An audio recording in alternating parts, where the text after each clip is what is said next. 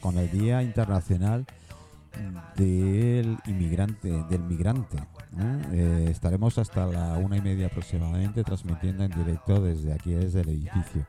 Ahora, bueno, se me han desperdigado todos un lado por otro, han ido a buscar nuevos invitados que tendremos. Creo que tenemos a Carlos Castilla Juárez, que es abogado eh, por la Universidad Autónoma de México y actualmente es un coordinador de derechos humanos de- en Cataluña. Está dando una conferencia ahora mismo eh, por aquí. Eh, bueno, tenemos a William Hart, tenemos evidentemente a Francisca Sampol, que es la responsable del Departamento Intercultural de la, de la, del Ayuntamiento de Palma. Eh, y tenemos dos, tres personas más que nos van a meter en cualquier momento. Os voy dejando con un poquito de música y bueno, poquito a poquito vamos entrando.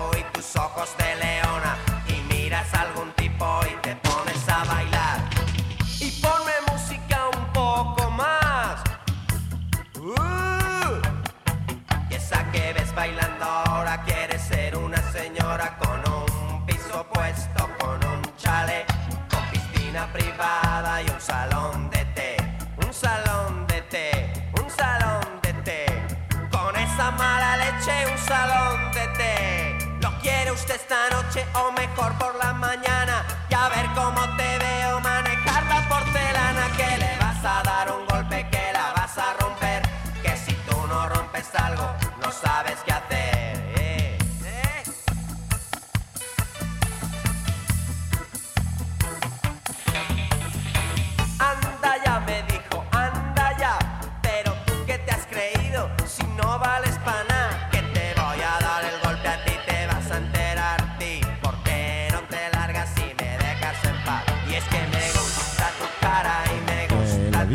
estamos otra vez. Sí, os dejo un poquito de música. Luego sigo. Bueno, estos años 60, 70, ¿qué más queréis? La movida española. 80 también. Eh, si lo tenéis, eh, sintonizáis con Radio Portopí, con mi en directo y tenéis casi todo el día música. ¿Qué más queréis?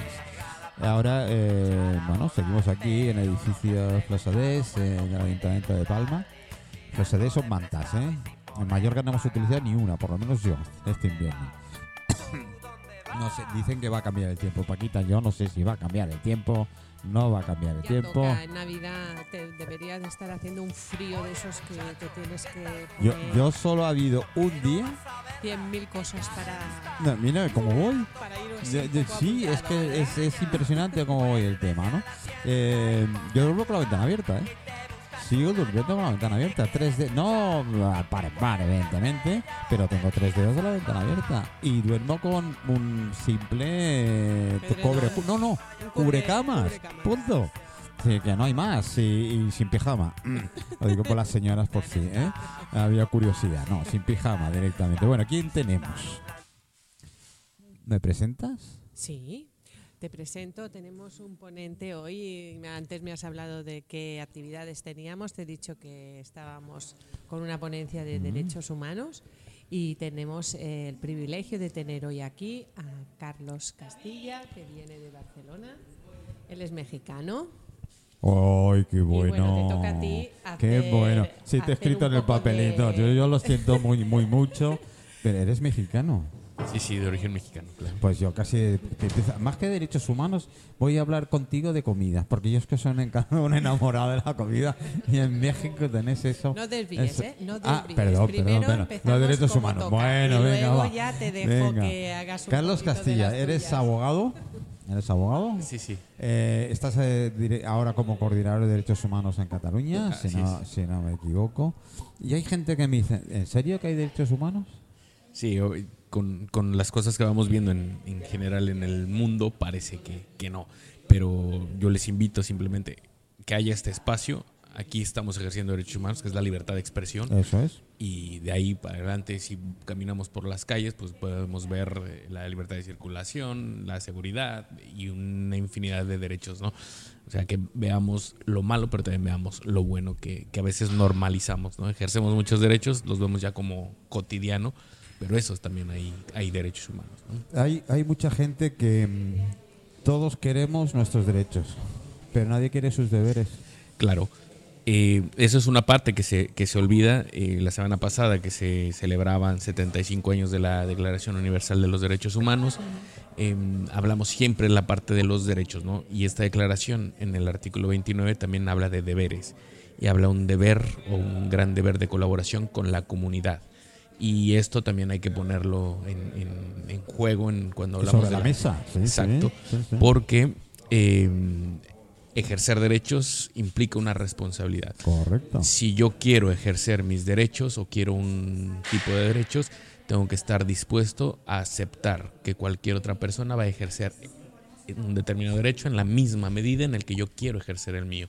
Si no estoy eh, de acuerdo con eso, pues estoy incumpliendo parte de mi responsabilidad de ejercer responsablemente eh, los derechos a los que se nos han reconocido ¿no? como, como seres humanos. Yo siempre, eh, cuando hablamos así, digo, eh, acordaros que todos tenemos de claro, mis derechos dónde están, mi no sé qué, mi no sé cuánto. Y cuando pregunto, ¿y tus deberes?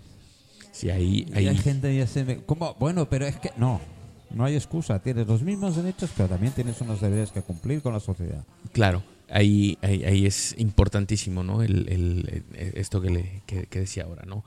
Eh, si, si yo quiero libertad de expresión, bueno, tengo que estar dispuesto a que también otras personas se expresen y en la medida en que, en que lo, Eh, lo esto es hacemos. mutuo. Exacto. Esto es mutuo. Y eso es un- una responsabilidad mínima frente al ejercicio de derechos. Y luego ya podemos hablar también de otro tipo de deberes que están, porque también no hay que perder de vista que los derechos humanos eh, tienen un costo también económico para la sociedad, tienen un- una serie de responsabilidades detrás. ¿no? Entonces también hay determinados derechos que necesariamente requieren de la colaboración y cooperación de todos y todas, pues para que Sí, todos jugamos. Exacto, ¿no? O todos queremos jugar. Así que si quieres jugar, eh, es el juego completo. Exacto, esa, esa parte ¿no? de, de responsabilidad colectivo creo que es, es bastante, bastante importante que, no, que no se pierda. Lo he comentado antes, eh, no sé si como, como experto que eres en el tema, eh, hoy en día desde hace tres días creo que estaba mm, eh, en junta, no sé cómo se llama. Eh, esto que se juntan todos los países e intentan acordar algo y precisamente por el Día del eh, Migrante, que el Día Internacional del Migrante y tal, está viendo las responsabilidades de cada uno de los países europeos en absorber sobre todo esa inmigración que por desgracia nos viene en pateras. Eh, Sí. Simplemente porque la echan al mar. Mucha gente dice, es que se, no, nadie se subiría en una patera y tal, si no va engañada, claro. Es el tema. Sí, y, y ¿Y también... por qué no se ponen de acuerdo? Bueno, eh, es, es muy complejo porque también em, eh, se, se- muchas veces se, se pone de manifiesto o, o- o se recalca, se, se hace visible lo, lo que ocurre con, con las pateras, pero realmente el número de población que eh, cae en situación de irregularidad en Europa en general y en el Estado español también, eh, no viene en, en patera, ¿no? Sino Oh, no, no, eh, entra- afortunadamente. no entra de manera autorizada, normalmente con un Pero visado, bueno. y después no. Pero, pero es importante porque eh, eh, todos estos flujos migratorios eh, a veces eh, se señala mucho a unas determinadas personas cuando en realidad hay mucho más de fondo y de responsabilidad. Yo siempre digo, y eso eh, como, como migrante que también soy, ¿no? En, en una parte, eh, la responsabilidad que tenemos, ¿no? A mí cuando una persona de origen mexicano me dice, oye, quiero irme allá, pues le cuento la verdad, ¿no? Le cuento que la situación no es fácil, que si no tienes, eh, yo puedo, eh, pu- puedo ser, eh, haber estudiado Derecho en México, pero si no he homologado mi, mi, Tu título mi título no puedo ejercer. Entonces hay una serie de, de requisitos que hay que cumplir para poder formar parte de, de- de este, de este espacio. Pero cuento la, la verdad y creo que muchas veces hay muchas personas que cuentan la historia migratoria parcialmente o solo cuentan eh, o, o- o dan un traslado de la parte que parece buena y eso genera Y también que los que otras personas negocio, y no, eso hablo de las pateras, hemos comentado antes al principio del programa. Sí. Yo lo que no entiendo es como, bueno, no entiendo, sí lo entiendo, que esta gente venga engañada. Dice que a veces pagan cantidades de dinero que si vinieran por una frontera normal, con ese dinero que han pagado a las mafias, ya estarían dentro del país. Irregularmente, pero al menos tendrían un sustento y un dinero para poder preparar sus papeles y sus demás. Sí, ahí, ahí el, el- el obstáculo está en a veces los requisitos que se piden, ¿no? Em, dependiendo del pasaporte La que tienes. eh, sí, los obstáculos que puedes Sí. tener. Y ahí a, a muchas personas, es lamentable que muchas personas pudiendo entrar regularmente y, y que sería también más benéfico para que sepas quién entra a tu Claro, país con claro. datos, ¿no? Se- sepas exactamente quién está entrando, dónde está, a qué se dedica y no simplemente que llegan personas y muchas veces no sabes ni a dónde van, ni dónde están, ni qué están haciendo. Además, tenemos que agradecer muy mucho al, al- al emigrante, sobre todo Centroamérica y Sudamérica, bueno, países del este también. Tienen más ventaja los países del este que centroamericano y sudamericano, es la cantidad de mano de obra que aquí no tenemos o, o hemos dejado de hacer eh, trabajos que eh, lo hacen los inmigrantes, en teoría, con lo cual mm, nos están ayudando. Iba a decir a pagar mi seguridad social, mi jubilación, pero todavía no la cobro, no me la dejan cobrar, me cago en la leche, ya tengo 69 años y no me dejan cobrar la seguridad social. Eh, eh, gracias a ellos, eh, más o menos se podrá mm, seguir manteniendo no sé cuántos años más la bolsa de la seguridad social. Sí, y, es, es en conjunto, ¿no? Eh, ya, ya decíamos ahora, el, el, colaborar en este fin colectivo, ¿no? Eh, en, en abrir oportunidades eh, que no se tengan en, en otro país, pero bueno, hay que intentar hacerlo siempre de, de la, de la manera más ordenada también, porque también el, el hecho de hacer un proceso migratorio sin tener las eh, condiciones mínimas, pues puede- te puede llevar a situaciones de exclusión que pues tampoco es nada amigable vivir ¿no? en la calle o vivir de No. ayudas o vivir de, de ciertos... eh, por eso creo que es importante. Evidentemente, yo siempre lo, lo- es un mensaje que transmito desde interculturalidad, que la interculturalidad va más allá que la Ah. diversidad, es riqueza, porque compartimos culturas y nos enriquecemos mutuamente, no hay una cultura por encima de otra. Y gracias a esta interculturalidad es le tenemos que sacar pues el mayor beneficio Sí, eh, mayor rendimiento y beneficio humana- humano. humanamente porque yo me enriquezco de tu cultura, tú me aportas, yo te aporto y luego lo importante que las personas vivan como ciudadanos en cualquier ciudad del mundo. O sea, hoy es- eres migrante, pero luego tienes que convertirte en ciudadano de esta ciudad y poder... eh, Lo que hemos dicho, deberes tus- y derechos que tienes que tener. lanzar tus tus cosas buenas y, y tu profesionalidad y ejercer plenamente en una en lo que es un, un ecosistema de, de sociedad o sea Bueno, esto es todo recíproco. Lo Esto que la que gente no lo así. entiende. y Yo, yo, yo soy muy partidario, es, es cierto, de que a todo el mundo al menos se le den las herramientas suficientes Correcto. para poder salir adelante. correcto Porque hay que decirlo, y Tanita sí ya sabe mi situación en un momento dado. Si das ayudas, yo no quiero ayudas. Tú dame una herramienta donde yo me pueda sacar adelante en mi trabajo. Pues, si- simplemente es dignidad. sí Claro. pero yo creo que es yo analizando ahora que mejor que, que hayan pasado años sí, ¿eh? ya está en política, que, haya- ya. que hayan pasado años por encima entonces no es lo mismo la inmigración o y la migración que sufrimos hace 10 No, años o no, 12 no, que no sabíamos ni si se cómo iba a ir la cosa era, era una cosa un experimento era algo experimental que la migración que tenemos ahora entonces la No, gente elige nuestra ciudad para vivir porque pues pues, pues por sus condiciones porque le es cómodo porque le- él también le va bien esa ciudad si no se iría a otra eso tenemos que ser conscientes pues en eso estamos que al principio se daban ayudas porque Tengo que decir que se ha disparado el WhatsApp mío, así que ya os lo digo directamente. He dicho algo- Ah, bueno, no, algo no que- por ti ah, en sí, algunos ya me, me- me echan a mí la bronca. Que perfecto, por Pero eso sí que tenemos vamos los en esa línea, que ahora es más un trabajo digno para que la persona dignamente se pueda, pueda ser Es eso. independiente, que no una ayuda que, Una, que no te basta un- para un- nada. una. Mm. una ayuda puedes arrancar. Eh, puntualmente puedes hacer, bueno, salir del apuro y ya está. Pero darle las herramientas suficientes, porque si no es que entras en, eh, en un En un círculo bucle, en un bucle, eh, que que, la no llegas a salir. necesita Claro, levantar claro. su autoestima. Claro. ¿eh? Y a veces, en muchos casos, está simplemente, o sería simplemente, en, volvemos a los temas burocráticos, en facilitar, por ejemplo, Me- la la homologación. la primera parte. Ya, en la primera parte hemos, hemos estado hablando La- mucho de esto. que es homologación de títulos, la Sí, facilidad de, de- de- de- de para el desempeño de alguna actividad, porque si, si eso fuera ese, ya, no más sencillo en requisitos, sino más ágil, Ágil. Sí. con eso eh, se permitiría que muchas personas con altas formaciones o formaciones de ámbitos y áreas donde eh, hay una necesidad de cubrirlas, pues podrían estar fácil y rápidamente no ocupándose ese espacio, sino entrando justamente en la lamentable Mira, yo lo he comentado antes, yo tengo un muy buen amigo que es, es uruguayo. es- alguien tiene que tener una desgracia, él es uruguayo, que le vamos a hacer? él lleva 40 años en España, eh, profesional, ha estado trabajando en el aeropuerto en Torre de Control, con lo cual ahí, ahí vamos. Y no tuvo problemas en ese tiempo. No. Y, y- y vivía Paquito, ¿eh? Cuidado, que estamos hablando de No, una dictadura. y de y la- no había esa... No.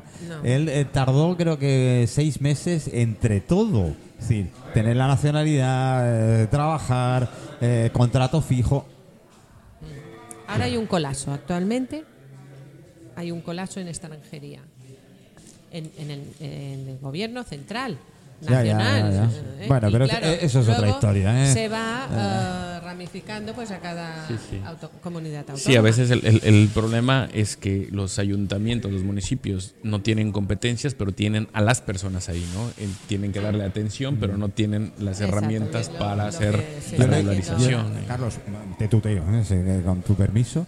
Yo le, le- le he dicho a Paquita antes que ya no hablo de gobierno central ni incluso, ni incluso gobiernos autonómicos, pero si los ayuntamientos funcionaran como una empresa privada, esto habría cambiado totalmente. Porque en una empresa privada hay resultados, si no hay resultados a la puñetera calle, así de claro. ¿No?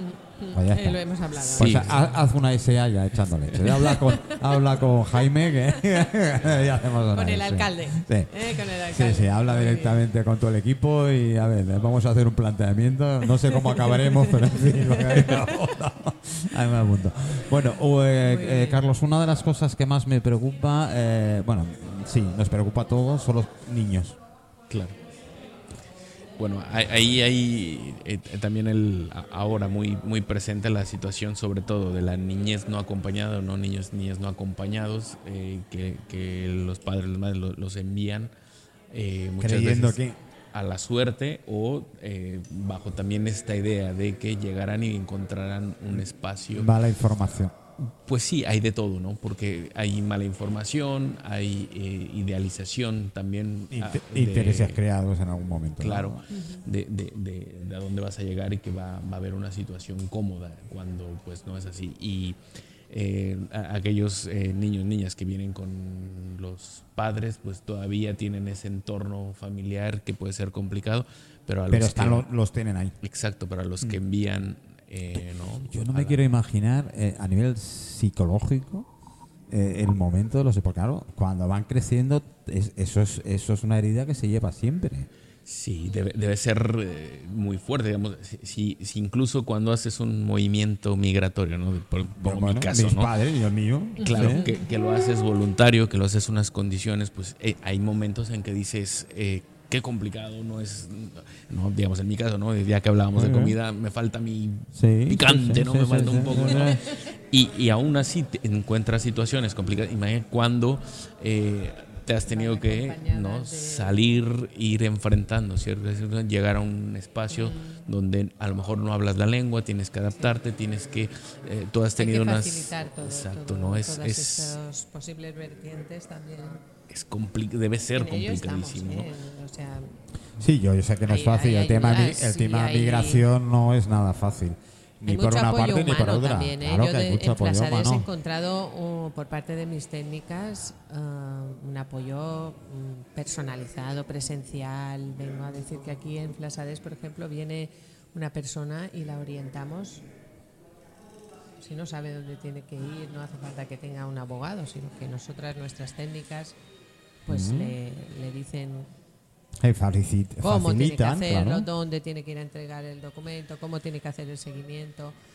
También nos desplazamos personalmente a los hogares porque no hablan a lo mejor el idioma para ayudarles a, a que se puedan explicar, incluso ayudarles a hacer cursos, hacemos cursos, o sea, hay muchas Sí, la- yo, ayudas, yo- ¿eh? yo creo que siempre la adaptación debe ser eh, lo- más eh, cómodo y rápidamente posible, eso Claro. sí, eh, las bases al menos, ¿no? y que tengan muy claro qué deben hacer para que nadie se aproveche en un momento dado de las situaciones Claro, que hay. ¿eh? claro. Sobre Así todo, todo hay gente que luego cae en No, y claro, y tanto. por desgracia, sabes cómo somos los pues, humanos. y, y yo los críos es lo que más me preocupa, porque claro, son los más mm, vulnerables, son los más que están expuestos a cualquier tipo de problema que puedan tener. Eh, ¿Cómo está Europa en general? Porque ya España, me imagino que... ah, Bueno, en, en, en general, digamos, Eu- Europa... eh, A nivel general de derechos humanos, ¿eh? eh, Porque parece mentira que en, e- en la época que estamos, en el siglo XXI, todavía tengamos que preguntar estas cosas. Ya, y, digamos, la, la evaluación general, podemos decir, eh, es buena cuando piensas en ciudadanos eu- europeos, ¿no? Que- o quienes ya tenemos nacionalidad, quienes vivimos aquí, podemos, en, en general, hay una, una cierta estabilidad. Eh, el, el problema creo que más, más grave empieza a haber en algunos espacios de reducción de eh, bienestar, ¿no? de, de espacios, eh, puede ser derecho a la vivienda que en muchas grandes ciudades, ¿no? por eh, se, se va limitando. En algunos espacios eh, también se habla de la reducción del derecho a manifestación o protesta. Eh, hay un, bueno, el, el tema migración con todo lo relacionado con el Pacto Europeo por la Migración que no se logran poner de acuerdo. ¿no? Los Eh, países llevan cuatro de- días sí, discutiendo el tema, hoy es el último día y creo que no, no, no, No hay van un acercamiento, no van a llegar. Eh, entonces, eh, hay, hay- hay- hay varias de estas situaciones que pues no, no pintan necesariamente a Europa como el lugar de derechos. Yo eh, pongo un ejemplo en, en esta situación específica de, de personas migrantes. Toda la Unión Europea no ha firmado una convención sobre derechos de trabajadores migratorios y sus familias. Y digo que es importante porque la ley de extranjería justo a quien reconoce es al trabajador migratorio. Claro. Y Claro. los países Claro. europeos no reconocen esta, esta Es que protección. somos, ¿no? eh, somos muy hipócritas. Es decir, estamos ayudando en mano de obra. Ah, porque es que nosotros no queremos. Eh, hay que ser sincero. Hay gente que me dice, no, es que los inmigrantes me quitan el trabajo. Vale, vete tú al campo a recoger batatas. Ah, no, pero es que yo. A ver. mm, Hay que ser coherente, eso es lo primero. Y parece que todos los países europeos vamos por esa línea, ¿no? Si nos están ayudando a hacer, así de claro, los trabajos que menos queremos o que no queremos los nacionales, hablo franceses, alemanes, eh, hasta los nórdicos que parecen idealizados, los pobres lo están pasando muy mal. Sí, sí. Y sin embargo, no respetamos.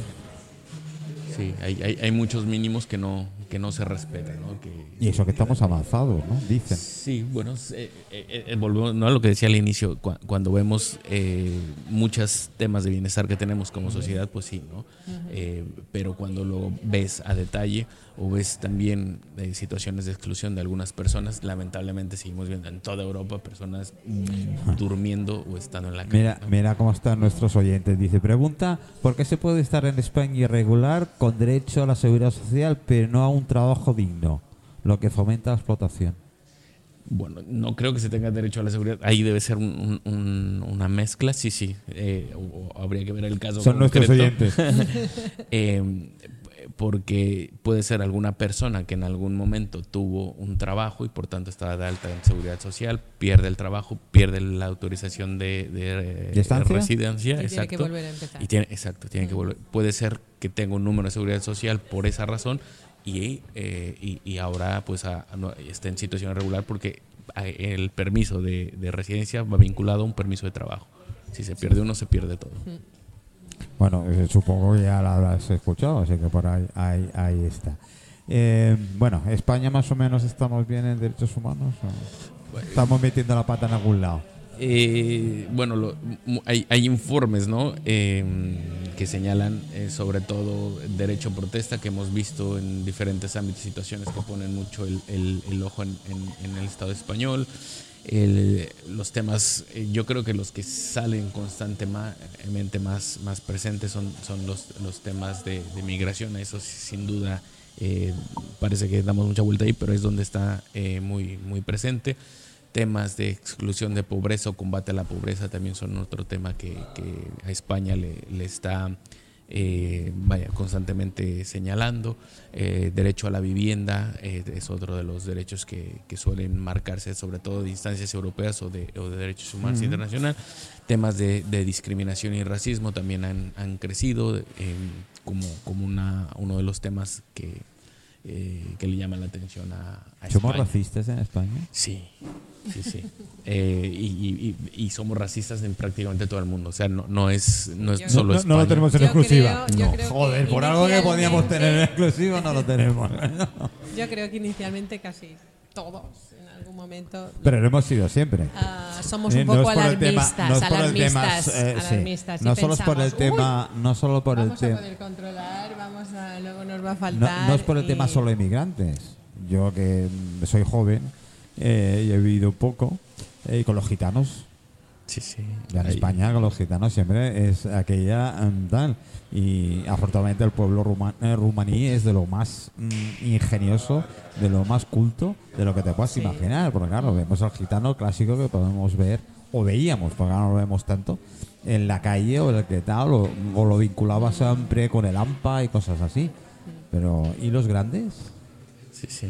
Tanto tanto culturalmente como bueno con la cultura en general artistas en general pintura canto eh, dibujo me- le- yo creo que es de una de las culturas más enriquecedoras que ha podido tener España. Ahí lo dejo.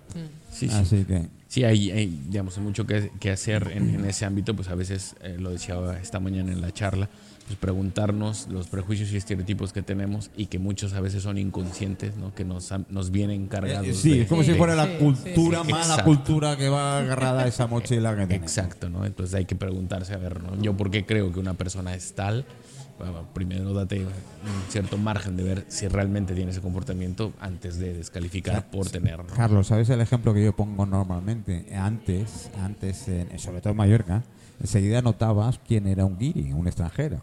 Ahora no. Claro. Ahora por el aspecto eh, no puedes distinguir quién es, quién es de aquí, quién no es de aquí. ¿ves? Es por la cantidad de mezcla eh, cultural que hemos tenido con, con tantas razas que, que- que han bueno, vivimos en Europa. En fin, eh, ¿esto vamos a tener solución o no?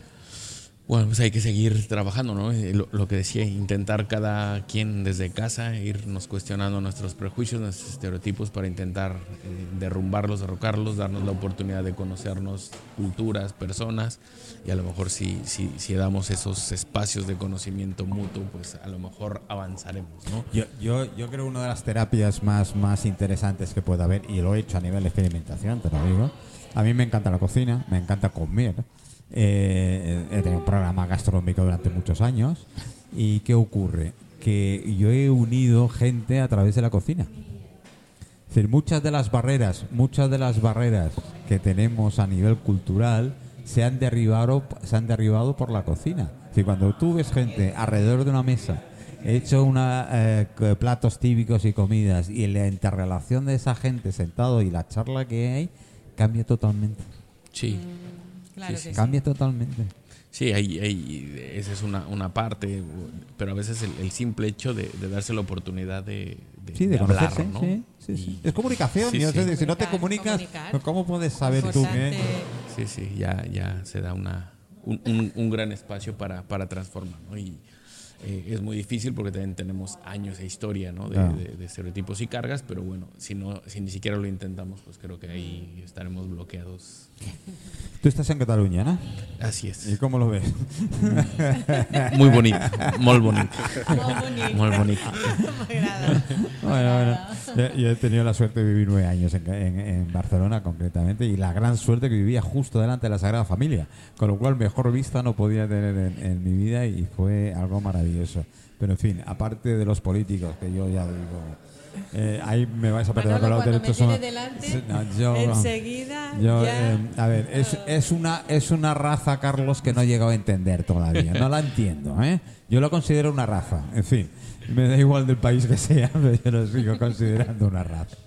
Pero bueno, ha sido, ha sido bien. Eh, ¿Quién tenemos más? Veo que tiene. Pues mira, ah, también lo presento. Claro, claro. Hombre, pues tenemos el privilegio de tener entre nosotros a Ariel Echevarría, Echevarría. presidente de la Asociación Cultural Ecuatoriana Iberoamericana. Ay, qué bueno. bueno Hola, hola con todos, ¿qué tal? bu- buenos días. Bienvenido, bienvenido. Un honor estar aquí, ¿eh? Igualmente, un placer tenerte aquí en la mesa con nosotros y tal. Eh, tú eres muy joven, ¿no? Así dicen. Ah, bueno, eh, perdóname, te lo digo yo, ¿eh? que tengo unos cuantos más que tú, así que directamente, ¿qué tal? ¿Qué tal la asociación? Ah, realmente muy hermoso. El, el trabajo que llevamos es un poco eh, poder eh, visualizar artistas que no están siendo reconocidos y darles un, un espacio que, que puedan compartir la, la cultura acá. Y es algo bastante interesante cómo se mueve este tema aquí en Mallorca, porque hay bastantes migrantes que llegan de, y, y no solo migrantes, migrantes, turistas, es una isla en la que llegan bastantes personas de diferentes partes Ah, del ah, planeta. ah, sí, bueno, yo con lo que no puedo es con los cruceros. Yo lo siento mucho. y, y- y hay gente que me dice, no, pero es que los cruceros ayudan a, a los comercios del centro. Mentira. Sí, eh, la gran mayoría de comercios no, algunos sí. ¿eh? Pero bueno, se sientan una familia de cuatro señores padres y los dos críos en un bar y se toman un agua para dos y un café con leche para dos. Y eso es consumir, pues, bueno, déjalo. Lo Sí. demás, perfecto. Yo el turismo siempre sé que y cuando sea controlado y bien, eh, perfecto. ¿no? Sí, pero hay, hay muchas cosas que, que a la final no se llegan a ver, porque, por ejemplo, mucha de la gente que se queda aquí a vivir a Palma de Mallorca Esta es otra. Sí, Esta sí es otra. eh, suelen tener idi- idiomas diferentes, vienen de diferentes partes de- del planeta, tienen culturas diferentes y eso es a veces un desafío para el ayuntamiento poder asistir a, tantas personas que de repente llegan a, a requerir los servicios y te hablan en algún idioma que, que la persona que está al frente no, no, puede, no puede atender en ese momento y es, es realmente Bueno, un desafío. Ahora al ayuntamiento le doy una idea a Paquita, ya que la tengo aquí. ¿no? Ahora, auto- ahora hay eh, los traductores. nota, auto- tomo nota. Hay los autores automáticos, son gratis. La, eh, la inteligencia artificial esta. Está, y claro, es una gran funciona. herramienta. Eh, vosotros no, porque sois, sois muy jóvenes, pero eh, el lenguaje que se empleaba aquí entre los jóvenes, o empleábamos los jóvenes de los años 70, eh, lo del Kiki, lo que tal, que es un lenguaje, eh, lo pusimos a prueba con el P3, esta inteligencia, y lo tradujo todo. Ah, Sí, es increíble cómo Palabras que ninguno entendía y, y dijo la frase completa. Sí, y, y bueno, a- aparte Mira. de esto, otra cosa que, eh, que, bueno, eso sí ya me compete a mí, es bastante interesante, las sinergias que se crean entre diferentes culturas. Bueno, a ver, un momentito. Voy a poner Claro. música, nos sacamos una foto de familia ¿eh? y, y seguimos contigo. ¿eh? Eh, pues un ratito de música que Sí, un disfruten. poquito, eh, dos minutos de música mientras nos hacemos la... Porque después me dice que es mentira que han estado en el programa y claro, lo tengo que probar. Eh, mira, una de mis favoritas. Ponte la peluca.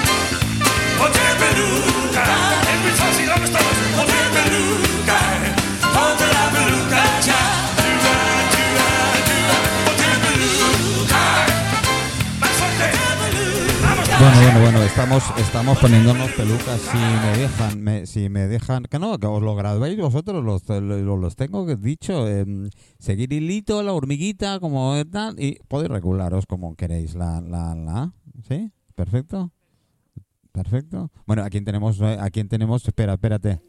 Em, están los micros Es el- abiertos. bueno, puedo. Sí. Hay una nueva incorporación del cónsul de Ecuador, Mm, el señor Julio César Lalama. buenos días. Muy bienvenido a Flasaders, señor cónsul en el Día Internacional del Migrante. Y un placer tenerle aquí, en esta tertulia.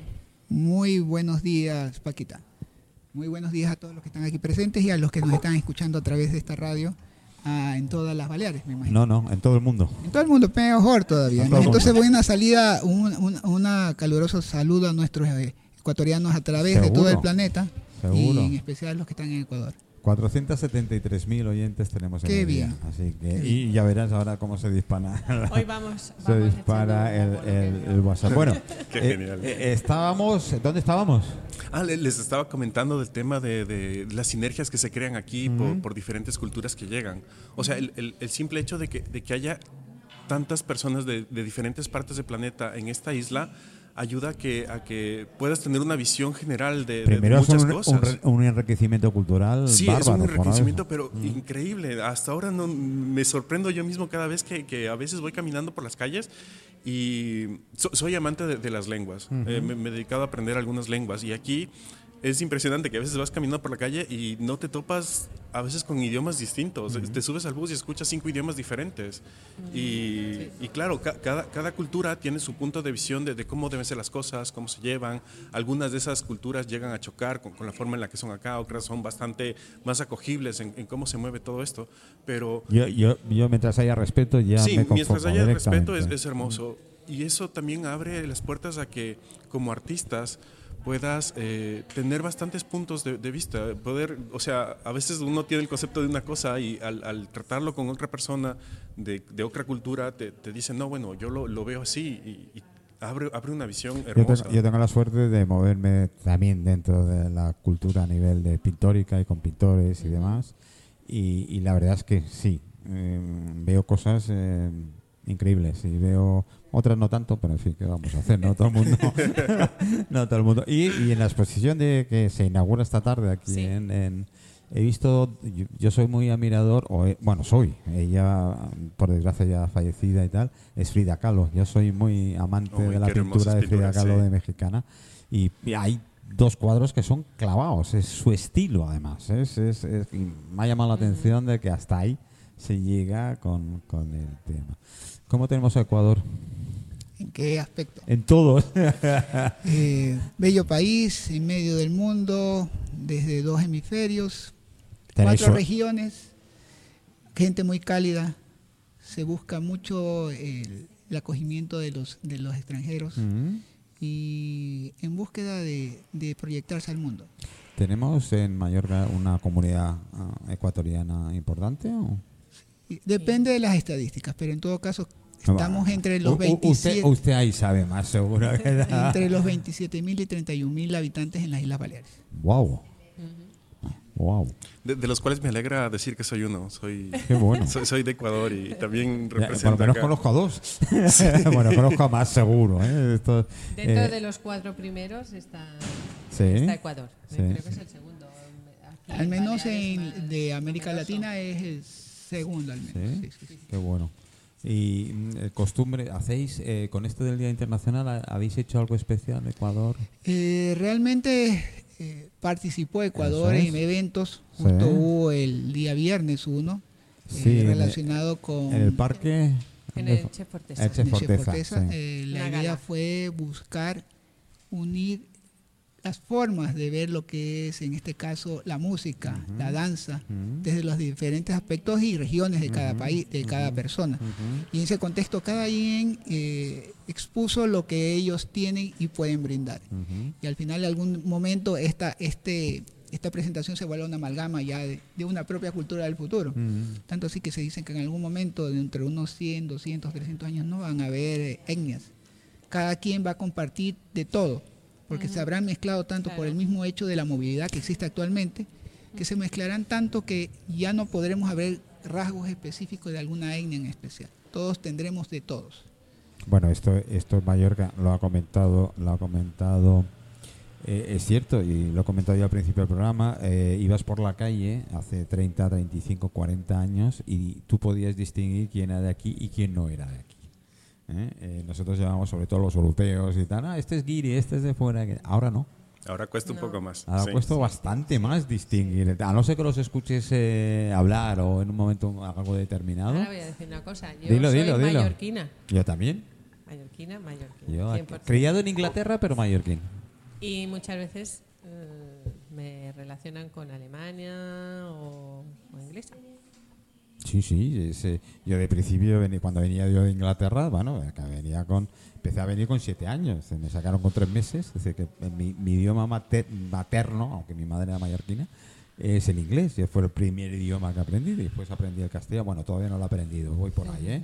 Voy haciendo esfuerzos para aprender el castellano como Dios manda. Pero en fin, eh, lo esfuerzo todo lo que puedo. Pero antes podías distinguir, y a mí, claro, el pelo rubio, muy tal, ah, este, este es inglés. Y tal. Bueno, por parte tenían razón, pero em, criado en Inglaterra, pero nacido en, en, en- en Mallorca. Familia yo no tengo eh, alemana ni inglesa. Pero es que hoy en día Pero- lo, lo que dice el embajador es muy cierto.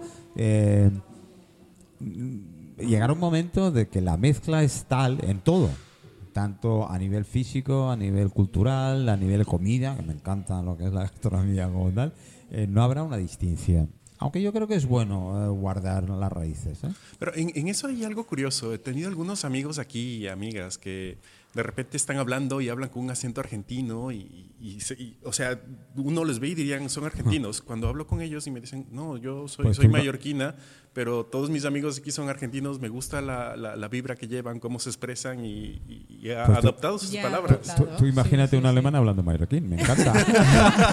me encanta, nada más tengo un par de amigos que cuando los oigo digo, wow, esa es la primera vez que los escuché digo, porque claro, tú ves mm, el, el- el chasis, después hoy es el mallorquín a su No, manera, Y, y personas a su manera. senegalesas o Oh, pues marroquíes también, perfectamente, perfectamente, el mallorquín más que un perfectamente. castellano, ¿eh? De Yo- España, yo tengo un mucho más a un conocido- castellano hablar mallorquín. un conocido mío chino, ¿eh? es de, de- de China, nacido en China, hablando mallorquín, flipas.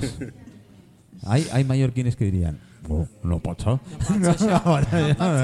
es No, increíble, pero increíble. Bueno, eso es, yo creo que las ganas, las ganas de integrarse dentro de una sociedad que mm, es que no hay Es otro que, remedio. eh, si tú piensas irte a una ciudad y tiene otro idioma distinto al tuyo, lo tienes muy mal, como no hagas el esfuerzo de, de, de Pero hablarlo. lo, ¿eh, lo no? curioso, lo curioso es que dentro de esta ciudad, o sea, también hay, hay- hay chicas hay que, que defienden sí, la, sí, la sí. cultura de, de Corea del Norte, de, de Corea, de, estos, de estos bailes Sí, sí, coreanos sí, que han sí. llegado.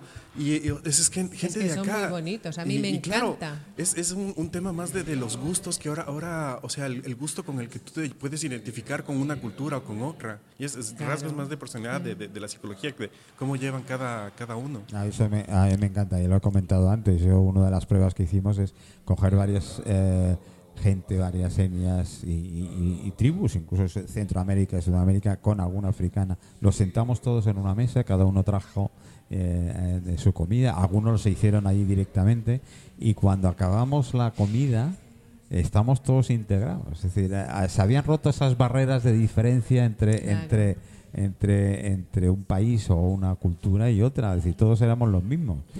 Parece Lo que más se ha fomentado desde, desde aquí, desde Mallorca, siempre ha sido el folclore hasta hoy Sí. Sí. y eh, la gastronomía. Sí, un gran catalizador social.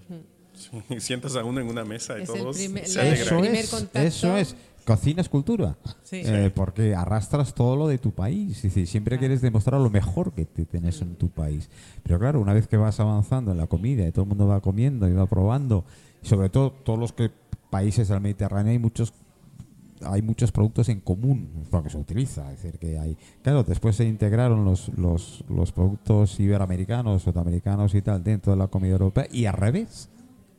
Hay muchos entre México que- mira me olvido que me hago Eh, anteriormente, uno de los productos suyos, que es un, un lo sabéis todos, ese picante, ese pimiento pequeñito tipo guindilla y tal, pues no es mexicano. Se, se llevaron los españoles, lo llevaron a México, pero ellos la han hecho suya, la han entrado dentro de su cultura culinaria, Sí, ¿qué tal? sí, y eso sí. forma de la parte de cultura, con lo cual me encanta lo que acabas de decir. Y en el bus lo notas, ¿eh? Sí, no, y bueno, tam- también la- la- hay veces que, que uno dice son cosas diferentes, pero por ejemplo, aquí la gente come eh, empanadas, tortas, que son cubiertas de harina, un, un- un relleno cubierto de harina. En América Latina podemos encontrar tortillas de maíz, que, que- que es un- algún relleno cubierto de... Y en, en Asia podemos encontrar algunas algas que, que- que lo utilizan así y cubren algún relleno y... y- Sí. O sea, pa- para mí a veces ha sido como, como lo mismo, una, una empanada, una, una tortilla mexicana, un- uno de estos rollitos de, de- del... Que claro, como no tienen acceso, no sé, a la harina o a las algas, cada, Bueno, cada pueden país, ser, ¿no? pueden ser tipos de harina diferentes y nada, pero- pero, pero bueno, aquí termina las empanadas siendo- argentinas, la comida ecuatoriana, todo lo que es en, en, en- en- enrollado y en, en- Pero pues es, es la el base mismo, es el mismo misma, concepto, claro. el mismo concepto de, de- de lo que estás comiendo, solo que con diferentes recursos de, de cada, de cada sitio. Por Si quieres, puedes agregarle la palabra creatividad o innovación. Es la misma idea, pero vista desde cada contexto. cada perspectiva, Sí, Desde sí. cada contexto. Y aprovechando lo que tienes alrededor, decir, la Claro. materia prima que tienes al lo, lo más cercano, eso sí que es kilómetro cero. Pero Eh, después, vuelve, después de eso vuelve la fusión. Ya Sí. lo que has creado en algún lugar se une otra vez a lo que sucede en otras en, en otros lugares. En Ya el hablando- de la comida fusión hay bastante. Y hablando de este compañero chino, si ves preparar comida mallorquina, flipas. Por eso que estamos con los restaurantes chinos. Uy, yo- ¿verdad? yo- yo es que Pero ves, ves a este hombre hacer, hacer unos burbayes o hacer unas sopas mallorquinas o un arroz brut. Es chino, ¿eh? la ya te digo, es próxima- a la próxima brutal. or- os invito a todos aquí. Eh, que a queda grabado. Eh, eh, eh, eh. De. Paquita, queda grabado, ¿eh? Esto queda grabado, La ¿eh? próxima actividad, burballes de Coní a Flassadés. Venga, hecho. Aquí hay, me aquí hay un dulce que, que me encanta, que se llama la ensaimada, que es un plato, un plato mallorquín.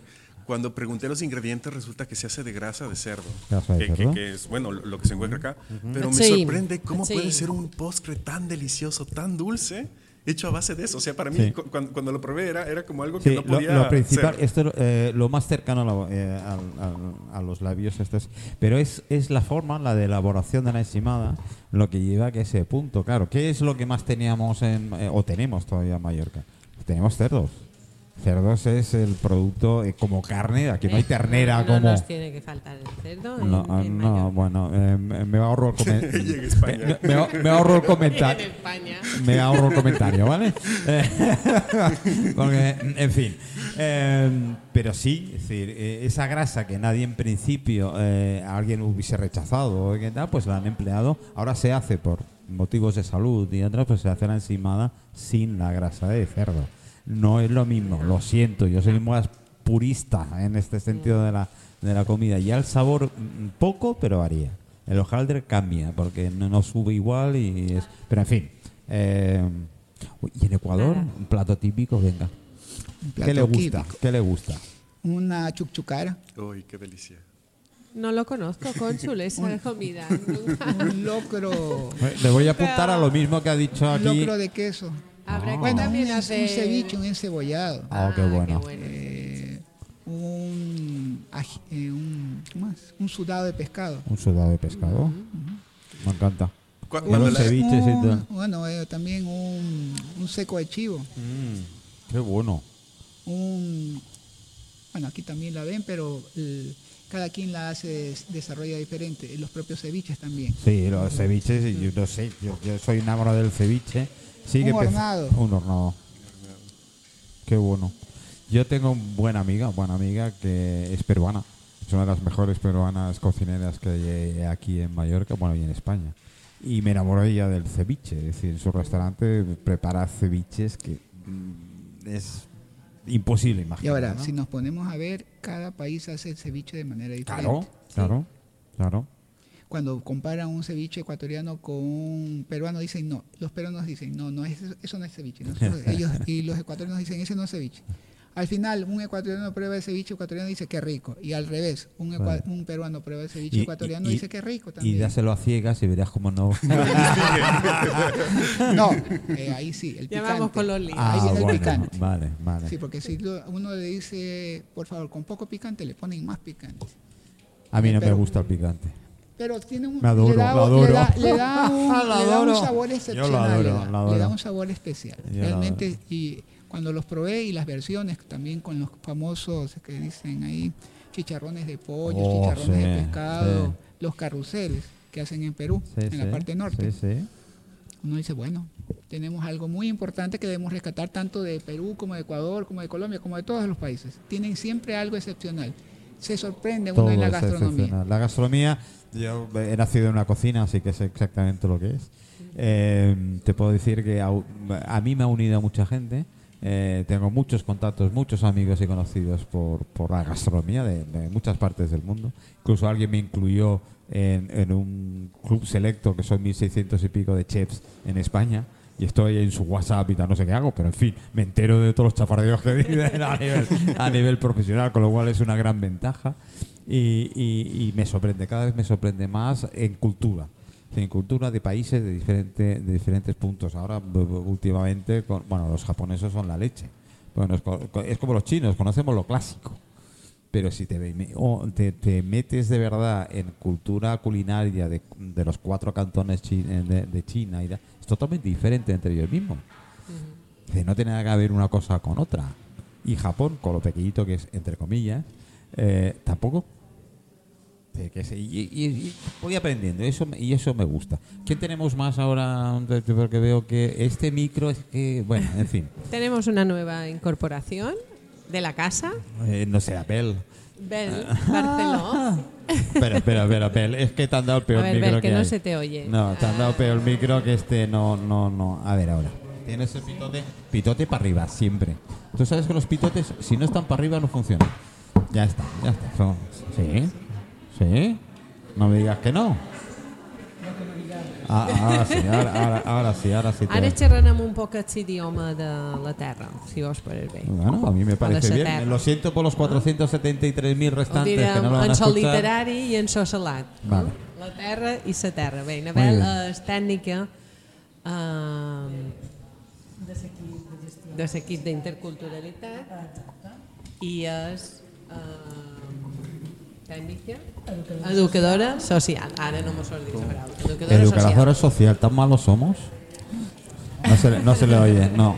Déjame el micro suyo, porque si no será mejor. Si no, los oyentes me van a empezar a protestar ya. Ahora sí se te oye.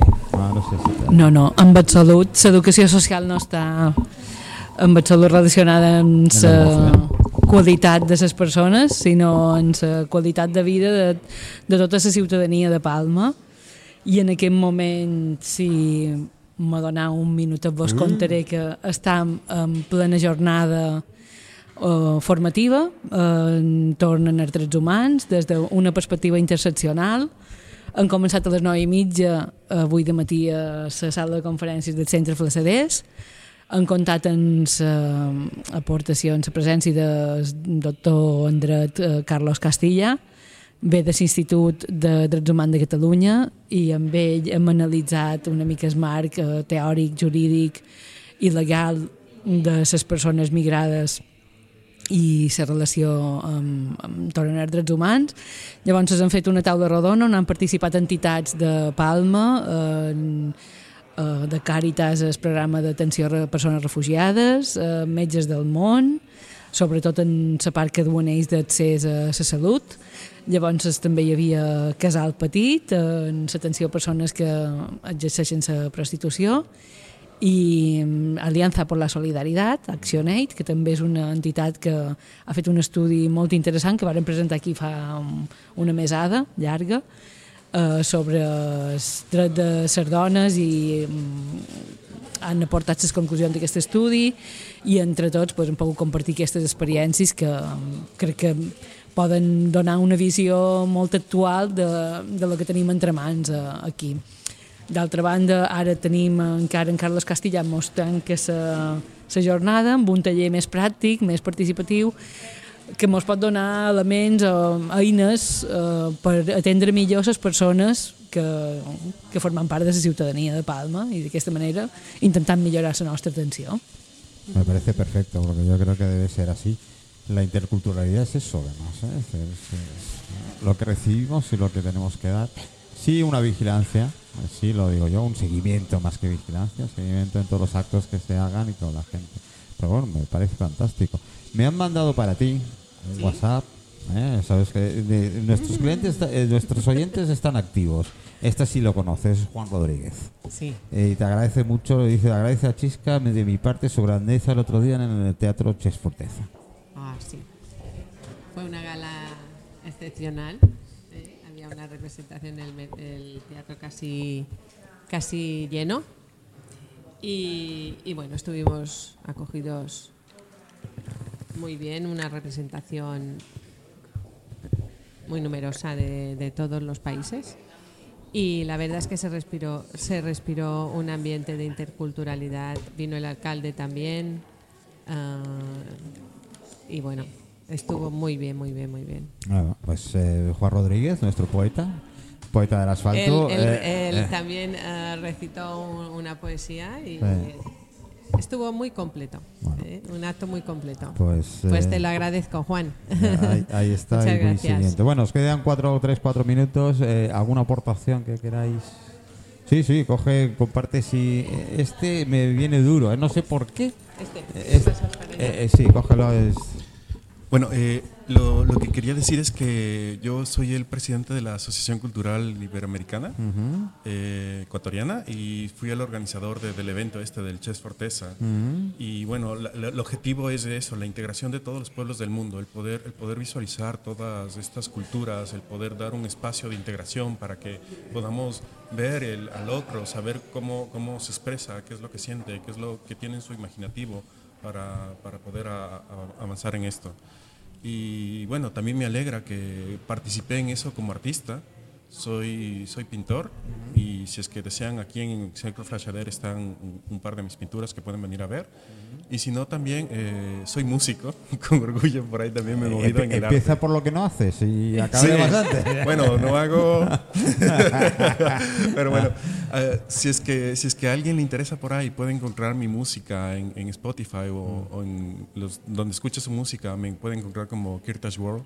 Tengo una canción que saqué hace poco que se llama Nuret Duna, que está inspirada en lo que es enamorarse de una mallorquina. Qué Así bueno. que por ahí tal vez si pueden escucharla. Es Qué un concepto bueno, bastante qué bueno, qué interesante. bueno. Pues, pues me lo pasas en mi face.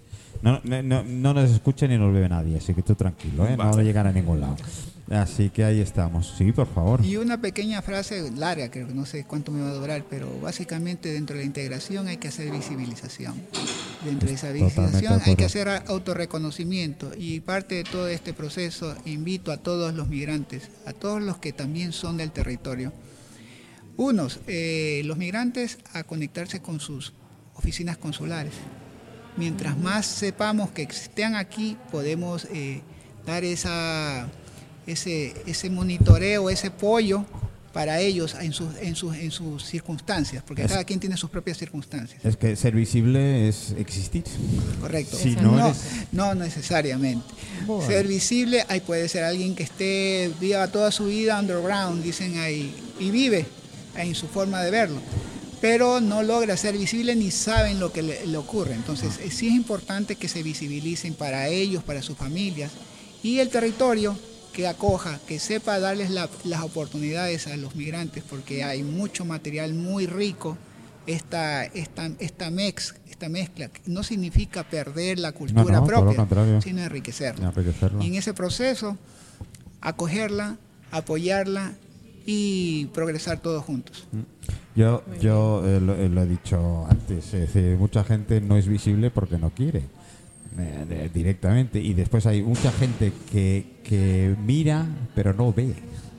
No ve lo que hay mucho muerto viviente. Te vas por la calle y pum, pum, pum, pum, pum, con lo suyo y dando vueltas y tal. Y después nos quejamos, chicos, ya es que no tú mismo no quieres, ¿no? Por mucho que, que quieras hacer. Pero sí es verdad. Y cualquiera hay que pensarlo. Eh, os lo digo. Un buen encuentro gastronómico de distintas culturas y tal. Hay hacer la prueba, hacer la prueba y voy a lanzar Apoya otra- todo. otra. Tendríamos un nuevo planeta que dicen aquí.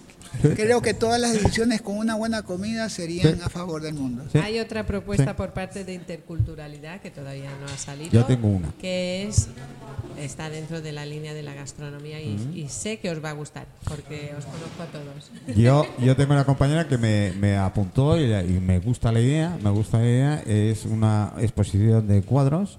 Todos los cuadros se van a hacer con productos de comida, son los puedes comer, los puedes comer, con lo cual Pero al eh, final se- la comida se, la- se lleva el arte adentro sí, de uno. y, es- y además hay el, Lo internaliza. hay el que llega tarde se va a fastidiar y va a decir joder, pero es verdad, se, eh, se va a fastidiar porque va a llegar tarde.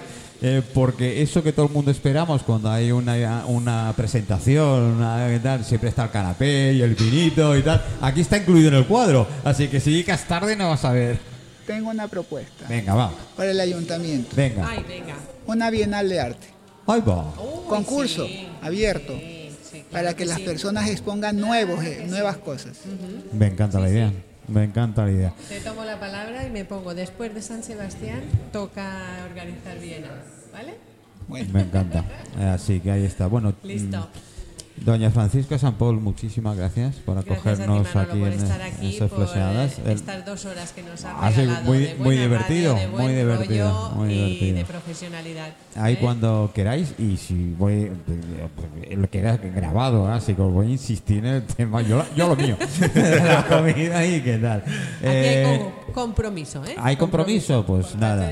Eh, bueno, os pongo un poquito de música. A- Sí, an- Antes de, de- de- mandar la música, me, me gustaría decir una- unas, unas cosas. venga. Eh, aprovechando estas fechas, es un tema de sensibilización y que igual afecta al colectivo migrante, no solo de aquí, sino de todas partes del mundo. Y es que eh, mucha gente en estas fechas eh, cae en problemas de depresión, en requerir ansiolíticos y antidepresivos, y muchas veces no tiene cómo comunicarse ni saber expresar esto. Y mucha gente llega a cometer actos que, que- que se va la vida en ello de muchas personas. Y es algo muy cruel que a veces no está visualizado y, y es mejor dar, dar la voz a esto. Si es que hay alguien que está pasando en esto o, o- pasa por estos momentos, siempre tiene alguien en contacto. Mira. Y aparte de eso, eh, el mensaje que yo quiero dar en específico es que eh, si es que aún así no quieren confiar en nadie, el arte siempre puede ser una salida. Expresar los sentimientos, sacarlos de uno afuera es una salida. Cualquier arte es válido, la forma en la que quieran expresarlo es válido, solo déjense, déjense llevar por el arte. El otro día tuve en mi programa, que hago desde el Bar Cristal, de a dos personas eh, suicidas. Es decir, los dos han pasado por el proceso de suicidarse. Eh, una no lo consiguió y ha desistido, es decir, ya le han hecho cambiar y pertenece a la asociación de suicidia que hay en Baleares. Pero la otra, la mujer sigue insistiendo y sigue en el tema suicidio. Y ahora lo está empleando con precisamente con pastillas y con tal, porque es la única manera legal que ella ve que se puede quitar la vida. Y, ahí está. ¿eh? Y precisamente el viernes presentaron un libro. Yo tengo, me regalaron ese libro y la verdad lo he leído un tirón y me he sobrecogido totalmente en, en- en algunas cosas. Y, y vuelvo a repetir, Paquita, hay 365 días al año que es Navidad. El 25 de diciembre es un tema de Navidad porque lo han impuesto en Occidente, porque no es un interés comercial y punto. No hay más, y eso es cierto. Precisamente por darnos más felicidad, la felicidad